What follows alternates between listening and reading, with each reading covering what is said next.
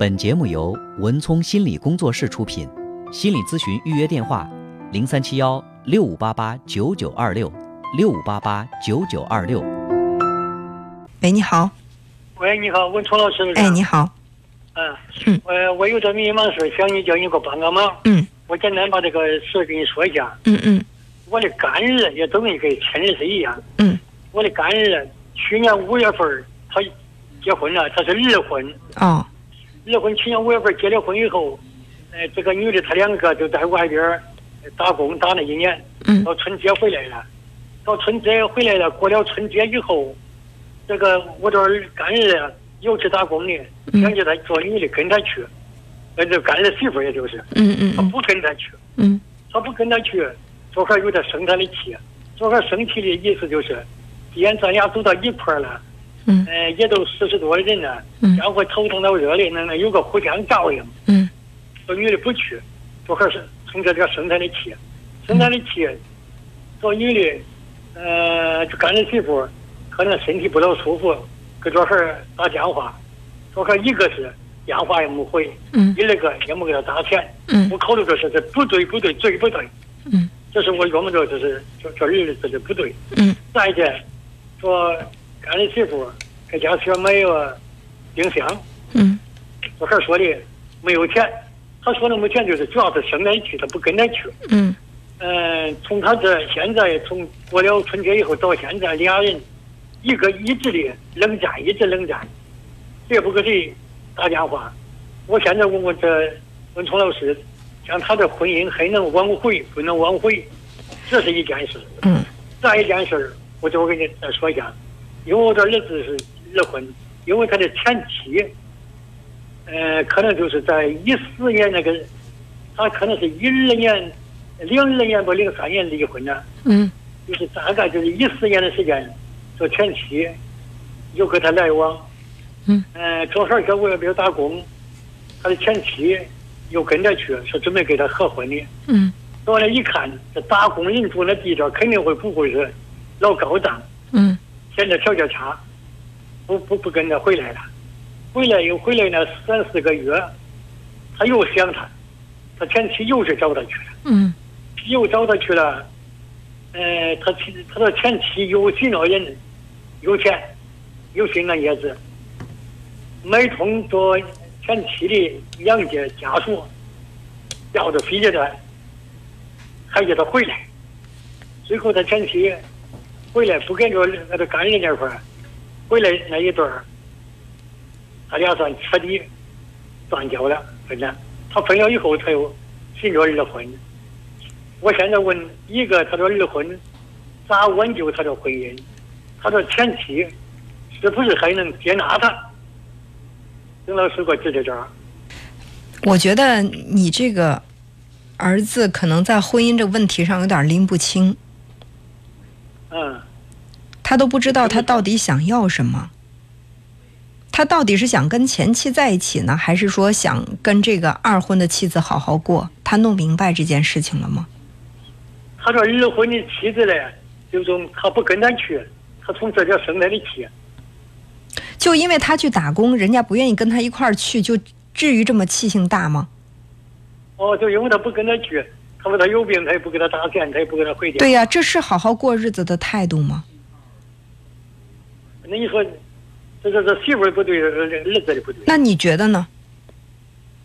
我琢磨着，他俩都有错。我没觉得你的这个别的事儿不说，就打工这件事情，我没觉得你这个。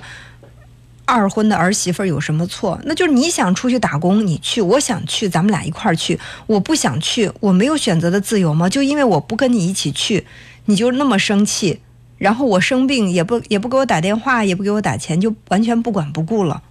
也就是说，我嫁给你，我就必须按照你的要求来。我一点不顺着你的意思，你就对我连一点最起码的关心都没有。所以，在我我现在看你这个。干儿子他根本就没有诚意跟他妻子好好过日子，估计他心里还惦记着前妻呢。我的意思跟他的意思就是，既然走到一块儿了，他跟那打工了，不是俩人将会头疼脑热的，互相能照应一点。这你有病了，你给我打电话的；我要有病了，谁给我端壶水了，他生气就生到倔。再就关于他的前妻，给他折腾的也真是，咦，我看着真是。他不能把他前妻折腾他的账记到他后面这个妻子头上啊！哎，我觉得这个问题啊，我们两个说实话的，我们两个根本没有必要在这儿探讨，因为呢，你的儿子心里是怎么想的，他前妻心里怎么想的，你现在的儿媳妇儿又是怎么想的，我们都是一无所知，大家都是在这儿猜呢，对不对？对对。我们猜出来的一个一一个问题，然后我们两个在这儿头头是道的分析，其实没有没有什么意义，我们根本不知道人家当事人心里的真实想法，所以我们在分析这个问题。在我看来没有多大价值，因为首先这个信息的真实性就值不就是就经不起推敲，你说呢？你知道你儿子是怎么想的吗？那他的前前妻怎么折腾他？因为他一看到他又结婚了，他又说拐回来，那万一他要是他拐回来，肯定就知道他的离婚的撵走，又接纳他的。所以你觉得，你觉得你你这个干儿子是是一个多么了不起的人物啊？他想跟谁结婚就跟谁结婚，他想把谁赶走就把谁赶走。难道说你这个二就二婚的这个儿媳妇儿，她就是一块垃圾吗？我觉得你有用，把你捡回来；我觉得没用，我立刻把你丢出去。他对人家有尊重吗？他对人家冷淡，那就是我我我的意思，我的眼光看，那就是想把他甩了，因为他说他不关心他了，他不跟他了。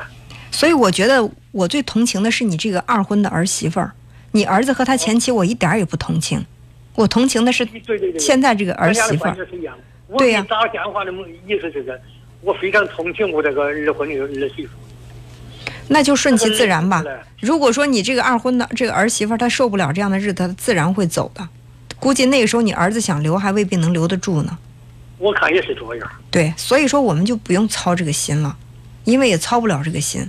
人家这个三个当事人没有一个人，就是愿意来找我们来调解这个事儿，而我们在这儿去猜测他们心里是怎么想的。我觉得这个第一是也猜不到，第二猜到我们分析完，人家也未必会按我们的意见来，也不会采纳我们的意见。所以你呢，这个做呃父亲的，而且你这是你的干儿子是吧？我认为他的这个婚姻大事啊，不过多的插插手。你都说他四十多了，他能这些事情还处理不明白吗？都说四十不惑，四十岁这些问题早都不应该让他这么困惑了。如果他这么稀里糊涂的错失了他的幸福，那是他应该去经受的挫败。因为到了这个年龄，他还不懂得珍惜，还不知道自己到底要什么，那他就要去经历这些挫败，让自己成长，好不好？好，那你说的是，呃，不管他的现实。我觉得首先是我们管不了，首先是我们管不了。其次，你管了他也未必听，对吧？第三是管到最后，说不了。你比如说，你去劝劝这个劝那个劝不好，那说不了。你儿子还误会说你你嗯不想让他好好过日子呢，何必呢？别说是干儿子了，就亲儿子这样的误会也会有，对吗？我们何必呢？他都四十多岁了，你还不相信他自己可以处理好他自己的事情？我们未必比他对这个事情看得透。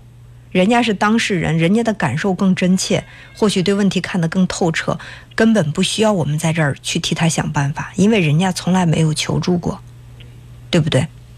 对对对。嗯，好，放宽心，过好自己的日子，好吧？好，谢谢文好好，再见。嗯。本节目由文聪心理工作室出品，心理咨询预约电话：零三七幺六五八八九九二六六五八八九九二六。